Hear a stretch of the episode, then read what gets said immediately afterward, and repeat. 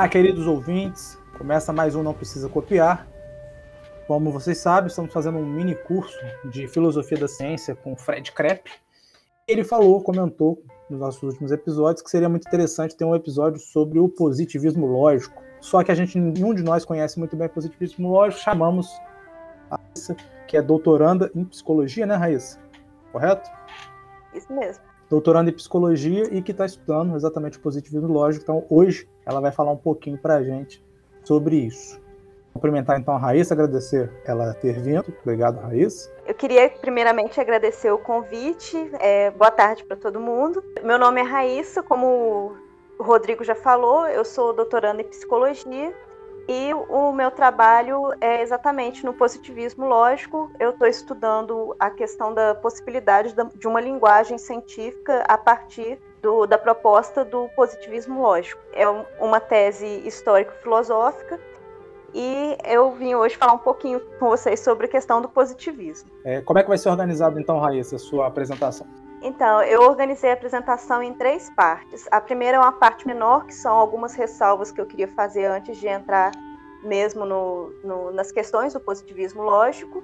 Depois eu vou falar um pouco sobre a história é, do grupo do Círculo de Viena, que, que foi o responsável por essa ideia filosófica. E depois vou passar por alguns pontos centrais dessa filosofia. E com a gente também está nosso Frederico Krepp, né, o cara que está conduzindo o nosso curso de Filosofia da Ciência. Então, oi, Fred, se você não saiu para ir ao banheiro, alguma coisa assim. Olá, boa tarde, bom dia, boa noite para todos. E o também eterno Fagner Concolato. Eterno não, que eu vou morrer um dia, mas estou aí. Se eternizou com esse podcast. A gente tem que manter ele no ar, nossos filhos mantendo fica para sempre. É, o Pedro Cortado está de folga.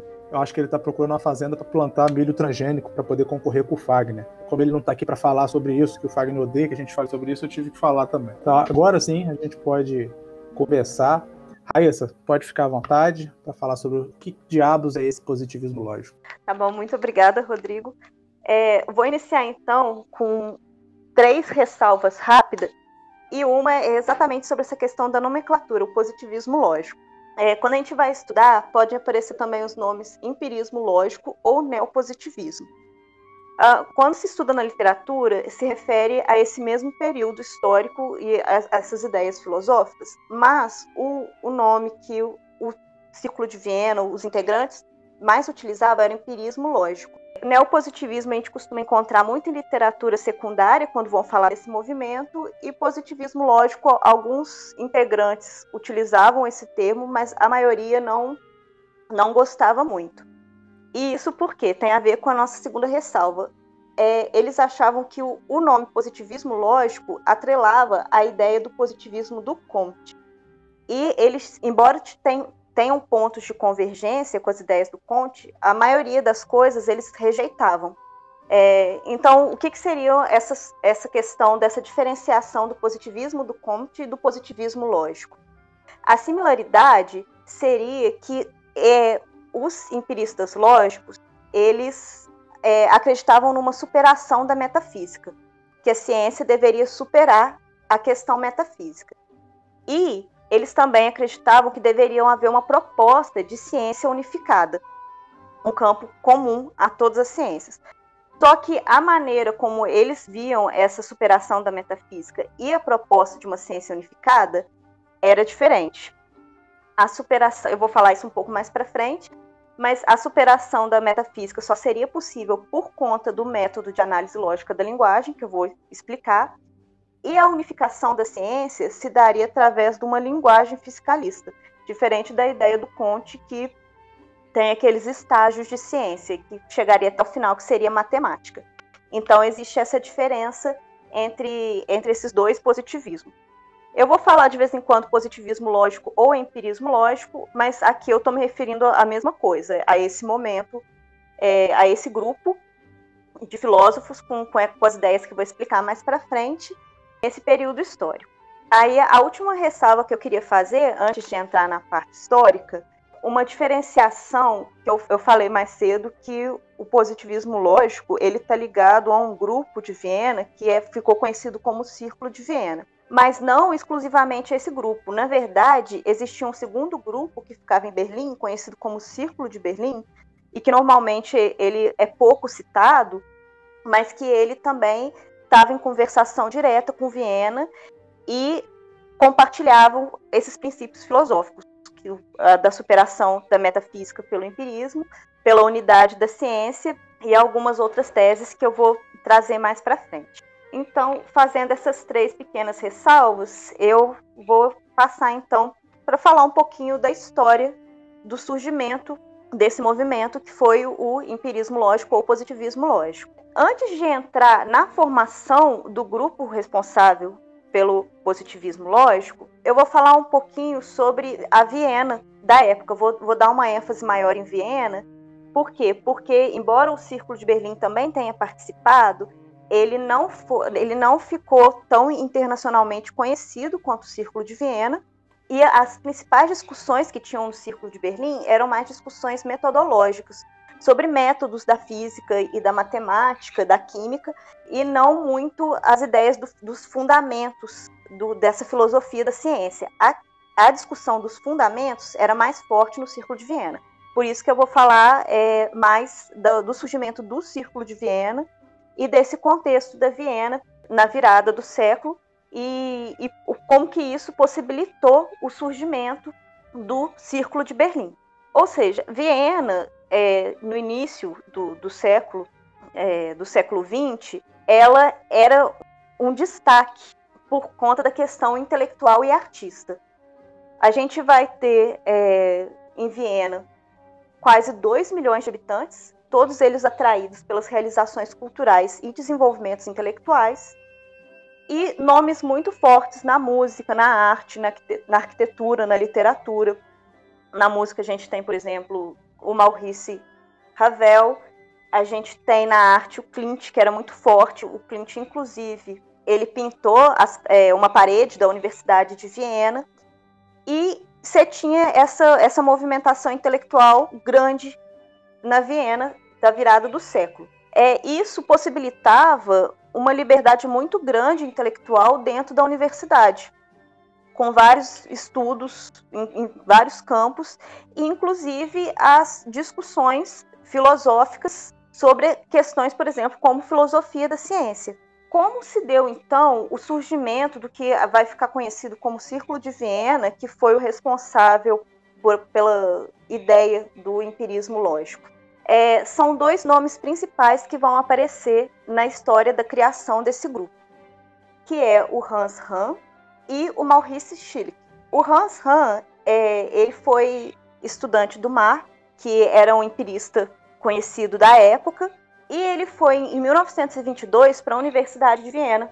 Logo no ano seguinte, é, o Schilling chega na Universidade de Viena, ele é contratado para a cadeira de, de ensino de empirismo e ele vê uma palestra do Hans Hahn sobre o Tratado dos Lógicos Filosóficos do Wittgenstein. O Schilling fica muito interessado nessa ideia que o, Wittgenstein apresenta no Tratados, vou falar um pouquinho sobre ela mais para frente, e decide criar um grupo nos anos seguintes, a partir de 23, ele faz um, um grupo para discutir, para ler o Tratado dos Lógicos Filosóficos, e em 24 ele oficializa esse grupo no Instituto de Física da Universidade de Viena, reunindo todas as quintas-feiras para ler parágrafo, parágrafo e discutir essas ideias. Esse, esse encontro de vários nomes de estudantes e professores de filosofia de ciência, da ciência tinha gente do departamento de economia, de física, de matemática. Essa reunião que eles discutiam esses textos começou a ficar conhecida extraoficialmente como o Círculo de Chile ou o Círculo de Viena. Mas ele só vai receber esse nome formal mesmo mais para frente, em 1929, quando se, se lança o manifesto. Eu vou falar sobre isso. Aí, é, com esses grupos de estudo que se iniciou com Chile, se começou a debater várias questões sobre as possibilidades de uma eliminação da metafísica da proposta de linguagem de Wittgenstein, discutiam também outras questões de fundamentos e metodologia. Em 1926, o Carnap, por indicação do Chile, que ele é contratado pela Universidade de Viena e dá ainda mais força para esse movimento, de forma que em 1928 eles fundam a Sociedade Ernest Mach, que, é, que oficializou como uma sociedade antes de, de seu Círculo de Viena.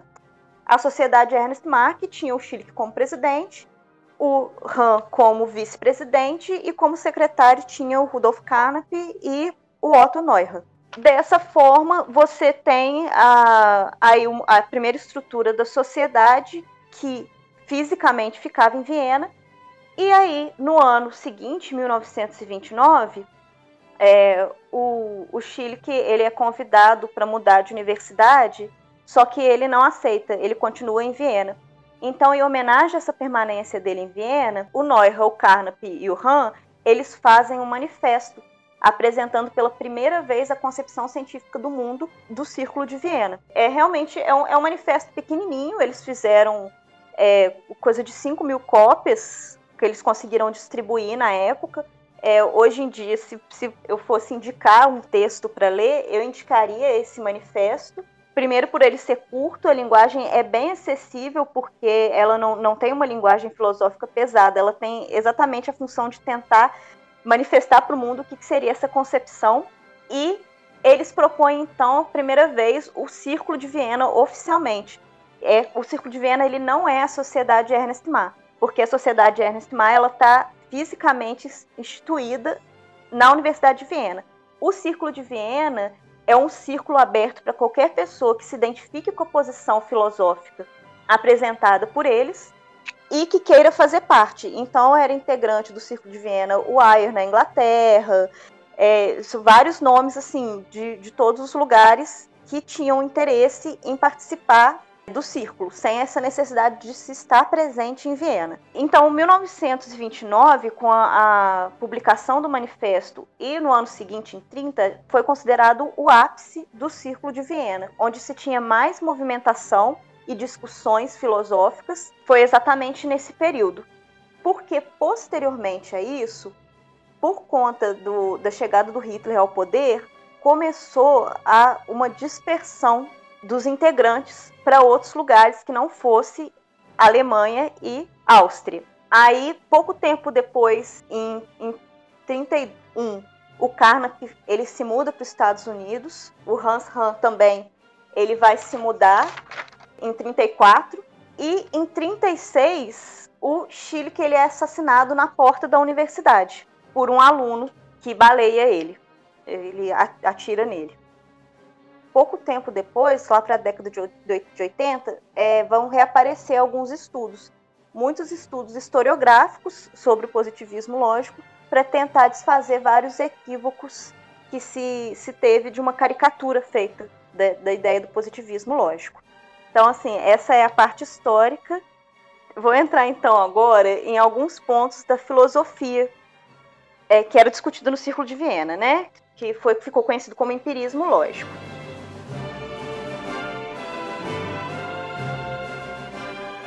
Separei aqui três pontinhos principais, na verdade, quatro pontos principais, para falar um pouquinho sobre essas ideias.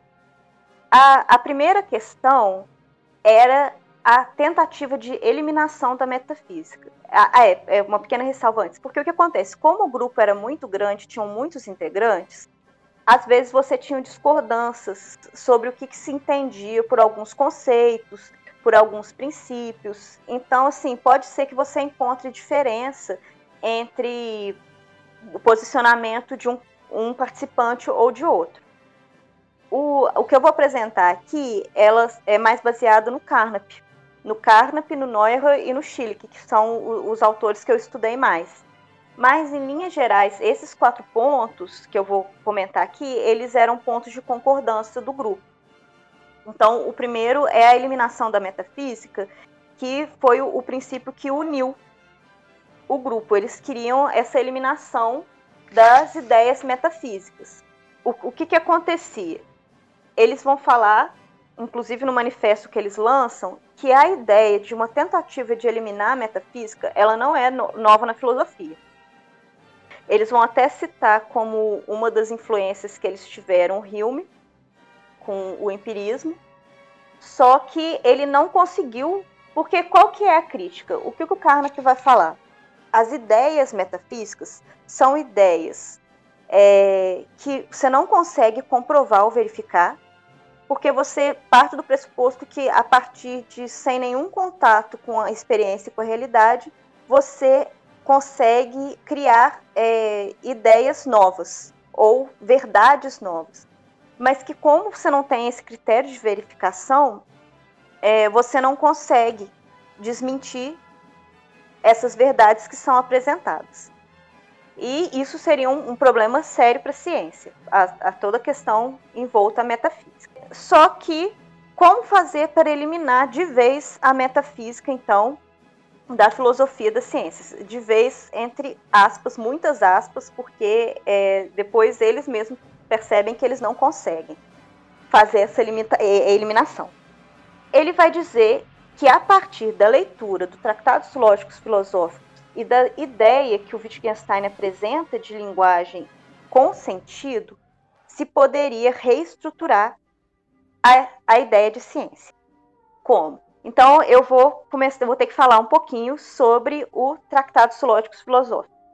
Só para contextualizar, a, na época, a principal discussão da lógica, que é, apareceu muito por conta do Frege na conceitografia dele, era uma tentativa de da lógica conseguir sustentar ela mesma, a própria lógica se explicar e conseguir conceituar o que, que é proposição e principalmente o que, que é um enunciado com sentido.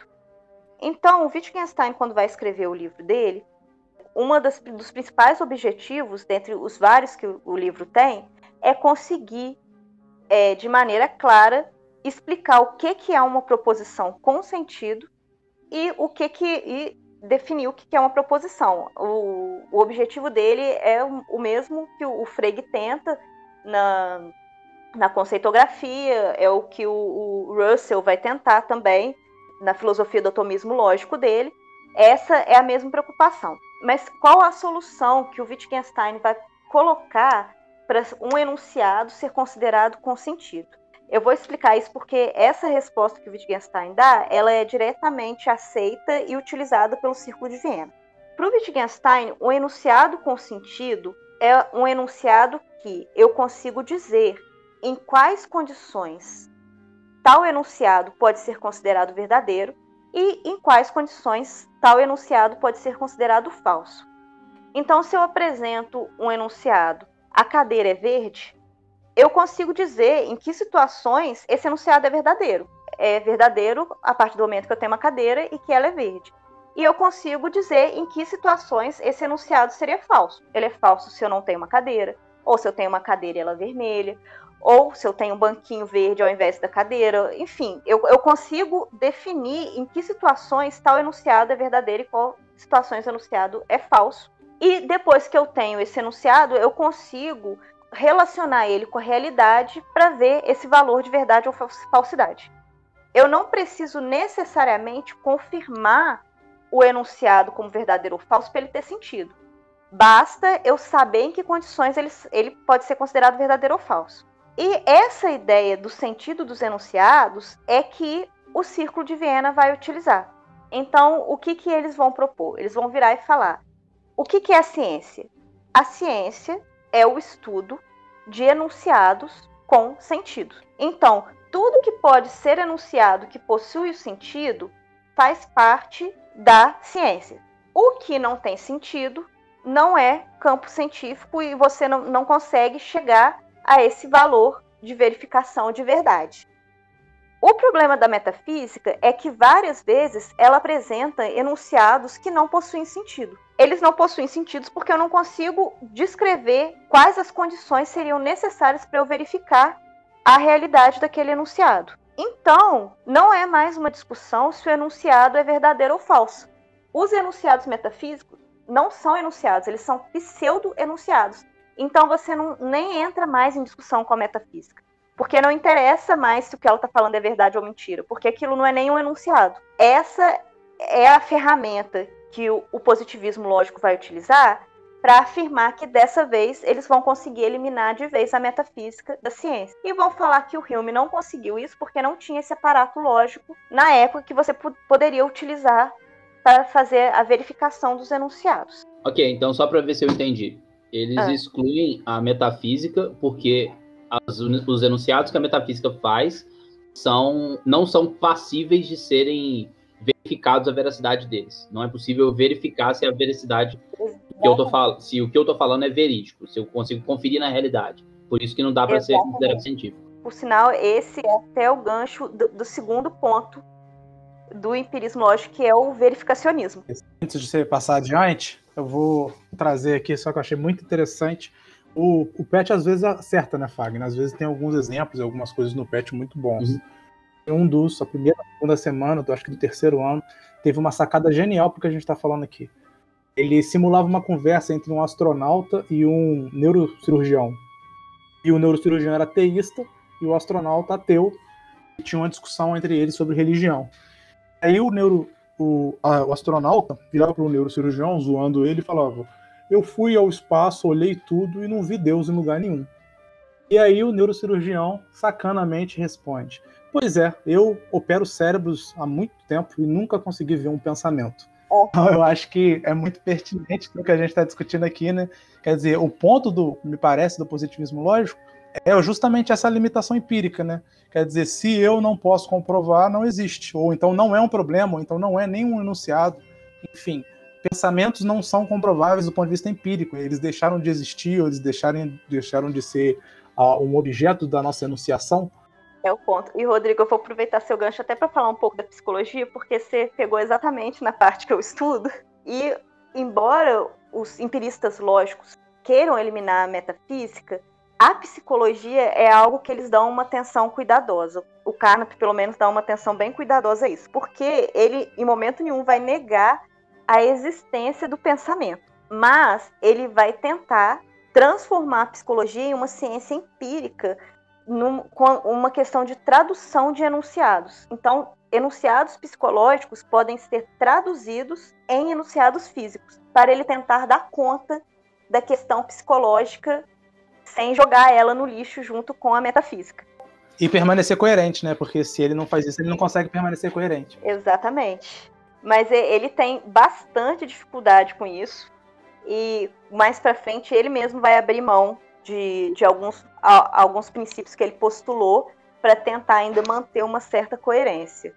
Mas ele, assim, aí, a, a, pelo que eu tenho estudado, é que ele não consegue dar conta do, do que ele propôs, da, da, dessa tradução da psicologia sem ter uma perda enorme.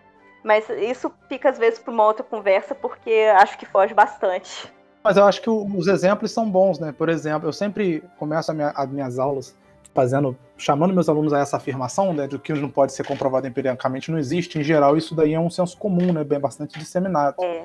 E aí eu pergunto alguma coisa do tipo, ah, quem aqui já teve um ente querido morto? Aí alguns levantam a mão. Aí eu aponto, você, João, você teve. Por favor, semana que vem traz para mim o seu luto. Exatamente. A gente dá uma analisada aqui. E aí eles ficam me olhando assustados e falando assim, como assim? Ué, você não falou que tudo que a gente pode falar, tudo que o território da, do enunciado da ciência pode ser analisado empiricamente? Então você traz o seu luto pra gente compreender. Caralho, Rodrigo. Você podia falar do amor da pessoa, você foi logo no luto. Não, não. O luto foi porque a Raíssa tá falando de psicologia. Eu achei que o luto ia ter um impacto melhor do que o amor. Podia começar Mas, enfim, eu já quem aqui já amou alguém? Aí você perguntou quem aqui já perdeu. É, eu também, eu também uso. Eu não uso o luto, não. O luto foi só um exemplo que eu acho que é pra psicologia é mais, Sim, mais impactante, né? Manchete amanhã, Rodrigo prefere o luto ao amor.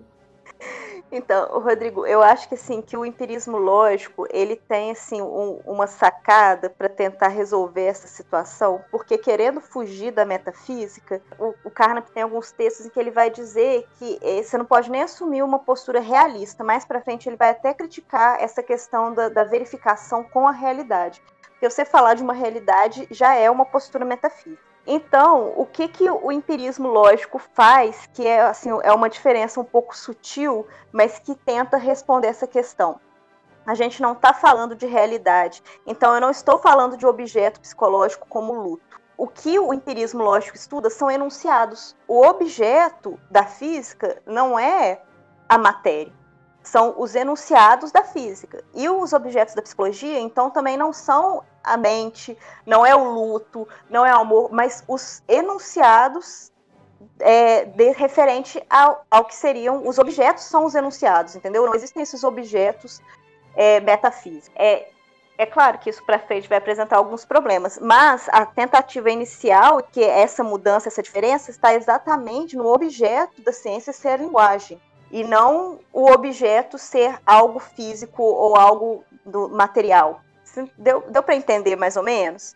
Não, com certeza. Mesmo porque é por isso que não é um empirismo. É um empirismo lógico, quer dizer, é justamente relacionado à existência dos enunciados e não à existência das coisas que são enunciadas. Exatamente. Raíssa, eu sempre estou hum. escutando aqui e eu fico lembrando do que dá para fazer um paralelo com o Kant, né? Que sai a, a coisa em si e entra o fenômeno. Só que dessa vez no, é a mesma estrutura, mas em vez de tratar o fenômeno, a gente está tratando de enunciados é, comunicativos, digamos assim, ou enunciados lógicos. Sim, a gente tá, é exatamente, a gente está tratando dos enunciados lógicos. Entendi. E mais, enunciados lógicos com sentido. Sentido. Uhum. Porque ele vai falar, você pode criar enunciados que têm uma sintaxe correta ou que pare pareçam enunciados lógicos, mas eles não têm sentidos, então eles não são enunciados. É exatamente essa a distinção. Beleza. Então, gente, tendo. Vou, vou continuar qualquer coisa vocês me parem, tá? É, então, a gente tem essa ideia da linguagem, dos enunciados, é o principal do empirismo lógico a ideia de que os enunciados que são os objetos que são estudados. E a partir disso, dessa noção de enunciados com sentido, eles vão derivar o, o que seria um, uma das teses principais de estudo do, do empirismo, que é a parte do verificacionismo. O verificacionismo é exatamente você, a partir de um enunciado que você sabe que tem sentido, verificar ele com a realidade ou com o mundo, ou com os fatos, depende como você for chamar. Mas então, a partir do momento que eu tenho enunciado, ele tem sentido, eu sou capaz de verificar ele. Então, é papel da ciência verificar esses enunciados para que, a partir dos verdadeiros, você possa fazer as teorias e, e as leis, derivar.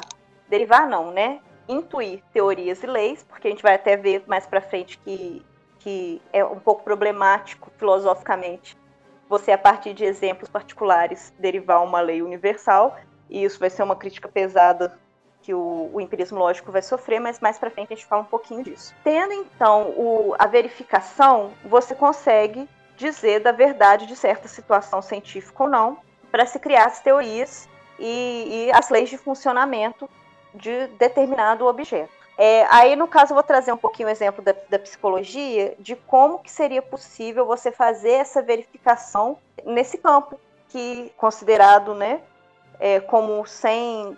Você não consegue empiricamente, até o Rodrigo falou, você não consegue empiricamente pegar um luto ou uma tristeza.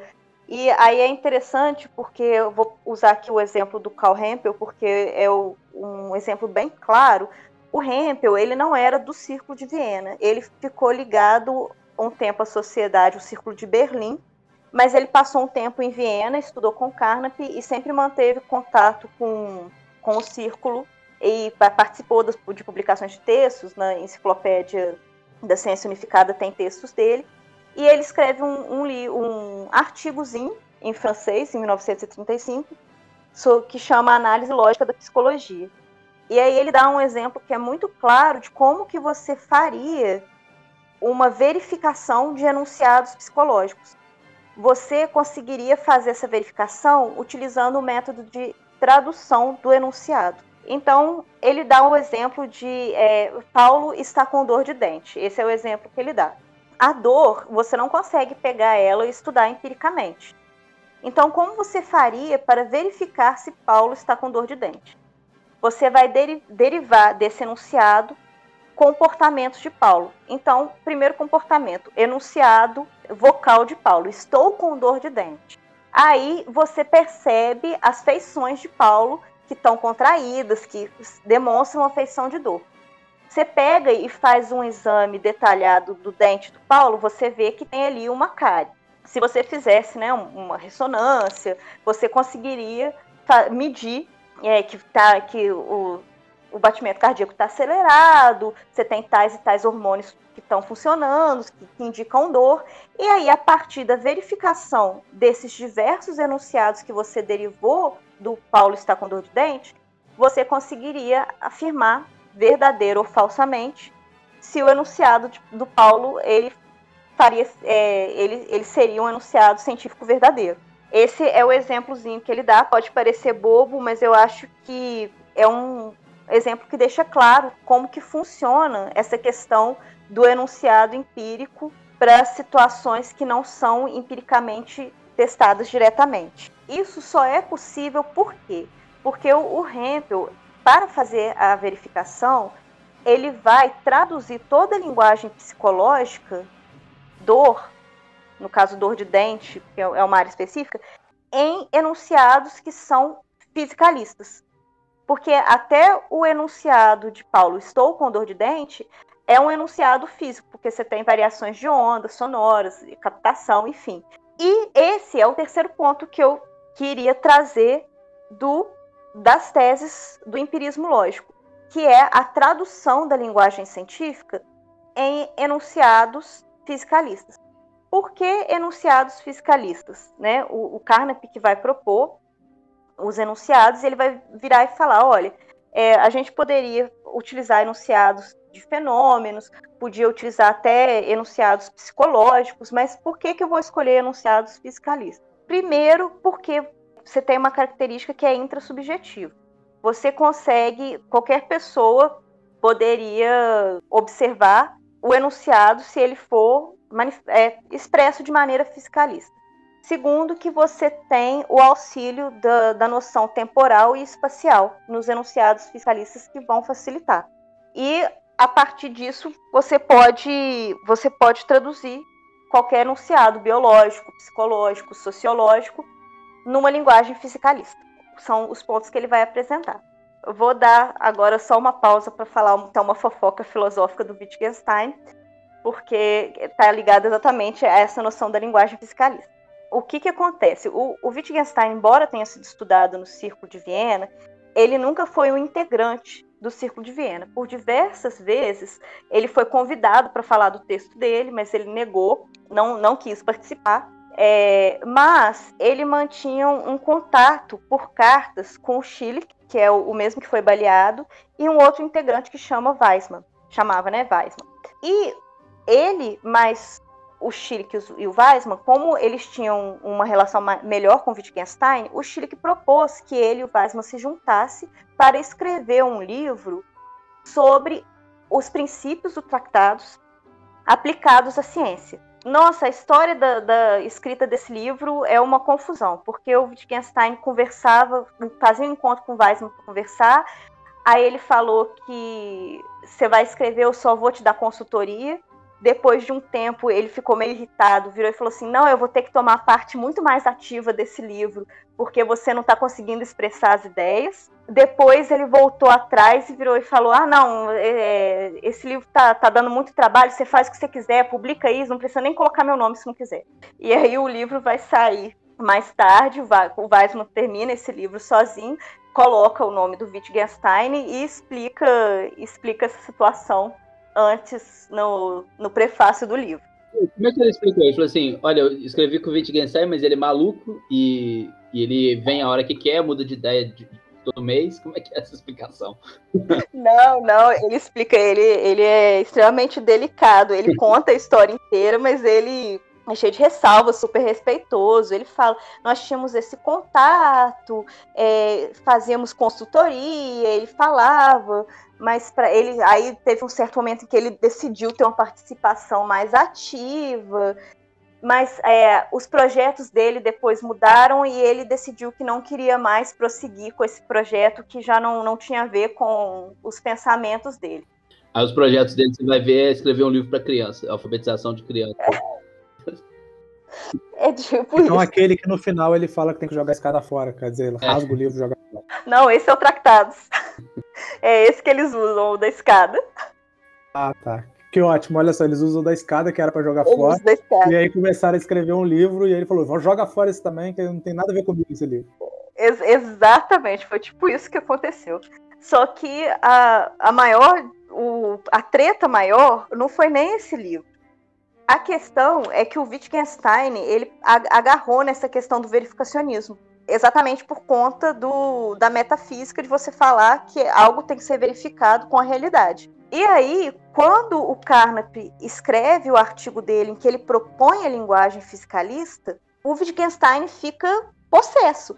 Ele escreve uma carta para o Chile reclamando, falando que era um absurdo e que o Carnap publicou um artigo e agora as ideias dele, do Wittgenstein, iam ser vistas como mera cópia das ideias do Carnap, que isso não era aceitável, e escrachou na carta, deu assim um, um pequeno chilique com o chilique. Então, assim, essa foi, esse foi o posicionamento do Wittgenstein, mas logo depois de, de, de ter essa discussão com a carta, ele também abandonou o projeto do livro, mesmo porque com a morte do, do Chile em 36, ele distanciou. Ele não era tão próximo do Weismann assim, e aí que deu essa confusão da publicação do livro. Então, agora, depois desse parênteses, eu vou então voltar para a questão fisicalista, de como que essa tradução da linguagem fiscalista é então utilizada como uma das teses do, do positivismo lógico para sustentar a tradução de enunciados que não podem ser diretamente empiricamente testados. E a linguagem fiscalista, ela abre a, a oportunidade para o nosso quarto e último ponto que eu vou trabalhar aqui, que é a possibilidade, então, de se fazer uma ciência unificada. Porque, é, como eu te falei, diferente da ideia do Conte, não existia uma hierarquia entre as ciências. Então, você não. A, a, física não era derivada da matemática, a química não era derivada da, da, da física, e assim por diante. Não, os empiristas lógicos acreditavam que cada área da ciência era responsável por trabalhar com certos tipos de fenômenos que estavam acontecendo, certos fenômenos que apareciam é, através de certos enunciados. E nenhum era superior ao outro. Mas, com a linguagem diferenciada, eles não podiam conversar entre si.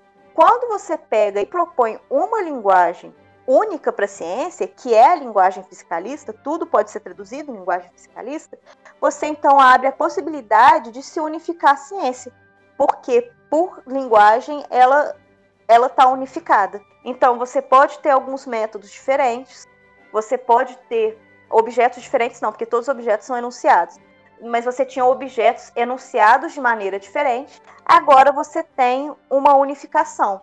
Todos os todas as ciências podem ser enunciadas em enunciados fiscalistas.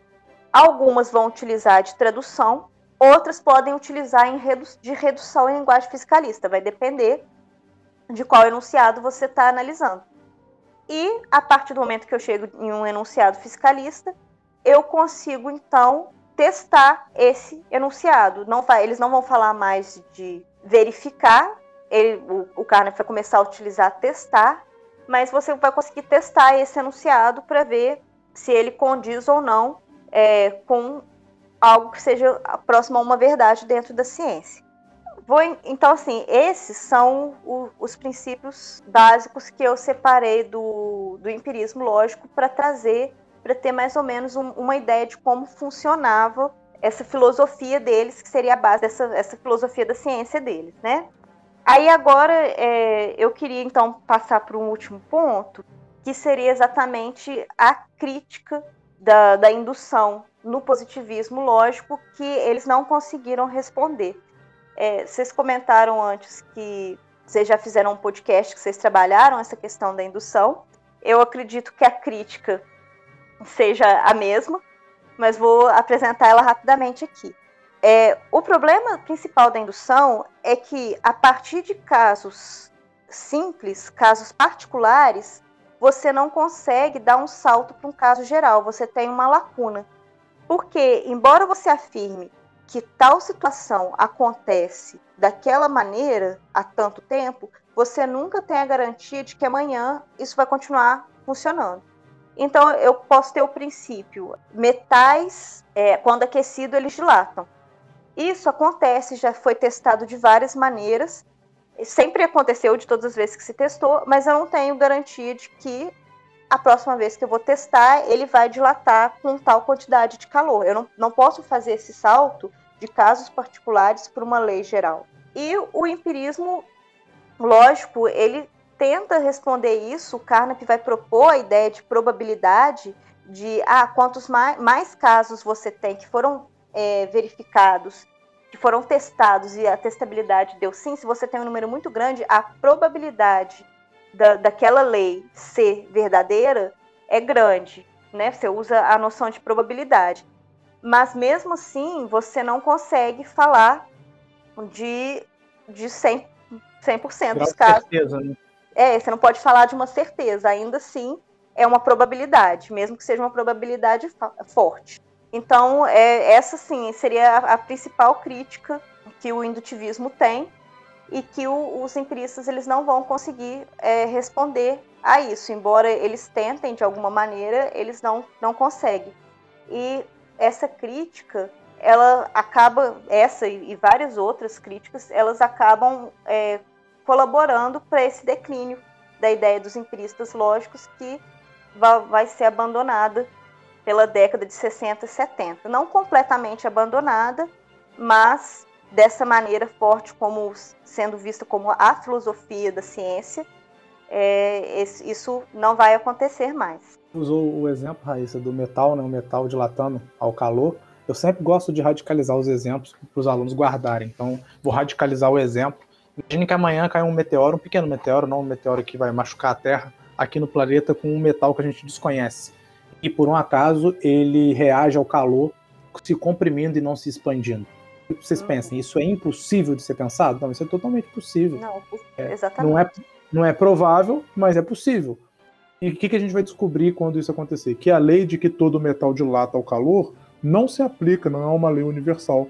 Alguns metais, e eram os que a gente conhecia, se dilatavam ao calor, mas outros metais se comportam de maneira diferente. Exatamente. Só que quando você coloca alguns metais, você já não tem mais a, a característica de universalidade da lei, né? A previsão, a capacidade de prever vai embora junto. Vai embora, e, e a porcentagem que o, a tentativa que você falou, né, que quem que tentou trabalhar com a conceito de probabilidade? O, o Carna tentou trabalhar com probabilidade. Isso. Aí quer dizer, se você testou um trilhão de vezes e tem lá matematicamente 99,9999% de chance e cai o meteoro na Terra com metal diferente que faz isso, de nada adianta a probabilidade. Exatamente. Muito engraçado essa galera que quer derrubar, destruir a metafísica, né, gente? O pessoal não tem nem vergonha das coisas que eles fazem. O problema é que eles venceram, né, Rodrigo? Ah, venceram não, né, Fagner? Eles venceram porque a gente simplesmente ignora que todo conteúdo religioso que dá sentido à vida a gente não trata como metafísica, a gente não trata as coisas metafísicas como metafísica. A gente tem uma. A gente, a gente trata, a gente dá importância, dá relevância. Mas o meio científico. Não, tá? mas, não, mas, não, chama de metafísica. Você tem extremamente vários pressupostos metafísicos e eles só não chamam assim. de metafísica e não leva a sério. O Rodrigo tá chorando aí por causa da, da tentativa de matar a metafísica. tô brincando. Não, não, não tô chorando. Eu só acho. Eu só acho deprimente. Sabe por quê, Fred? Eles, assim, eu acho muito melhor você fazer como Kant fez falando, eu não trato disso, eu trato de epistemologia aqui, não quero falar de metafísica, acho que a metafísica você não tem comprovação, não vou falar disso. Fala, mata a metafísica, olha aqui, eu vou te mostrar como é que a metafísica não faz sentido. Isso aí é. Aí dá nessas coisas aí, uma mirabolância, como diria o Ciro. É, mas assim, o Rodrigo só não defendendo, realmente, eles até voltaram atrás. Mas o que eles queriam era tirar a metafísica da ciência. Eles, o, o Carnap até fala no texto dele ele fala que ah, tem certos temas que você pode escrever, mas aí você vai buscar a literatura, você vai buscar a arte para expressar. Ah, mas Raíssa, o Kant já fez isso. O Kant já fez isso.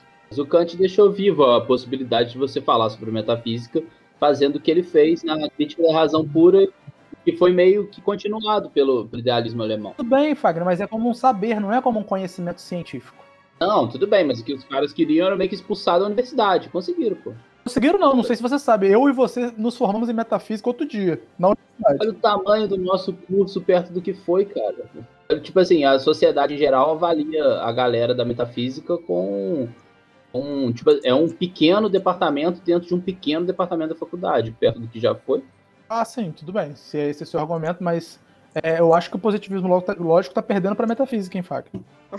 Tá. Ah, Só se for na opinião popular, né? Não, em tamanho. opinião popular, Em tamanho. Acho que ele ganha? Com certeza, Rosinho. Não, o Fagner, acho que não. Tá louco. Positivismo, positivismo, É. a quantidade de caricatura é, que tem é quase xingamento você ser chamado de positivista. Não, desculpa, eu tô, eu tô me expressando mal. O que eu tô querendo dizer é que a ciência, em geral, é, é- não o positivismo lógico, mas a ciência de onde a metafísica foi expulsa de, de lavada. Mas aí, então, se você for por aí, a filosofia que perdeu, inteira. Não a metafísica. A filosofia Então, inteira tomou essa com certeza. Mas você for olhar, por exemplo, o tamanho das, das- do- dos departamentos de filosofia e o que, que a metafísica representa dentro de cada departamento, é Não. muito menor do que lógica, do que ética, do que política, do que estética e estética. Aí eu concordo com você. Por isso que eu acho que talvez não seja uma vitória argumentativa e tal, que tenha problemas no, no, no- no processo de construção desse Uma argumento. vitória política. Tudo bem, pode até ter, mas o que foi efetivo foi. É, você tem alguma questão, Fagner? Se a gente tá só que a briga metafísica, a gente pode botar depois. Crepe. Não. Não, acho que tá de boa. Ficou. Paladinos da, da metafísica. Não, só ia comentar que o positivismo lógico, né, o Círculo de Viena, são, assim, acho que especialmente nas ciências sociais, existe um certo ranço, uma certa caracterização muito, muito rasteira do positivismo, desse, do positivismo lógico, como que qualquer apelo a critério e a rigor na ciência fosse algo positivista, entendeu? E aí muita gente chamando de eu já vi muita crítica a, a, por exemplo, a, a, uma mera, um mero pedido de rigor na ciência, maior rigor, maior controle, como positivismo, sendo que não tem nada a ver, cara. Não, não, não necessariamente é positivismo, neopositivismo e tudo mais. Quem faz isso é o pessoal que já foi pro lado da literatura, só não quer admitir. O, o Fred, e vou te dizer mais. É, assim, o positivismo lógico, a teoria deles tem muitos problemas, várias falhas. Eles mesmos tentam ficar tapando esses buracos que eles veem. Mas se tem uma coisa assim que eu aprendi com eles e que eu sinto falta hoje em dia na academia que precisava ter é essa noção de honestidade intelectual. Você fala Círculo de Viena, o que, que você imagina? Ah, todo mundo com a ideia igual, se abraçando e sorrindo. Não, eles batiam um no outro, por artigo, né, gente? Direto. Eles tinham o, o periódico, que foi o Círculo de Berlim que lançou, em que era assim: um postava um artigo, na edição seguinte tinham três artigos de outros membros do círculo criticando. E aí ninguém ficava com raiva. Eles pegavam na edição seguinte e dava a, a É réplica. porque, é porque na época não tinha Twitter, né? Não tinha Facebook. É, pode ser. Então, aí era, funcionava pelo periódico. Mas assim, e aí eles continuavam, assim, amigos, conversando, revisando, tinha coisas que, igual o próprio Carnap escreve em alguns artigos, ah, eu tinha tal e tal postura, mas aí o Neuer me criticou e a crítica dele foi muito séria, então eu repensei e agora eu vou propor isso daqui porque eu acho que tem mais coerência. Isso, eles eram muito honestos nesse ponto, sabe? Eles realmente estavam querendo chegar a uma base filosófica comum para a ciência, não era uma disputa de ego Exatamente. da, da maneira como a gente vê hoje. Isso assim, é muito legal, eu acho muito legal da postura deles.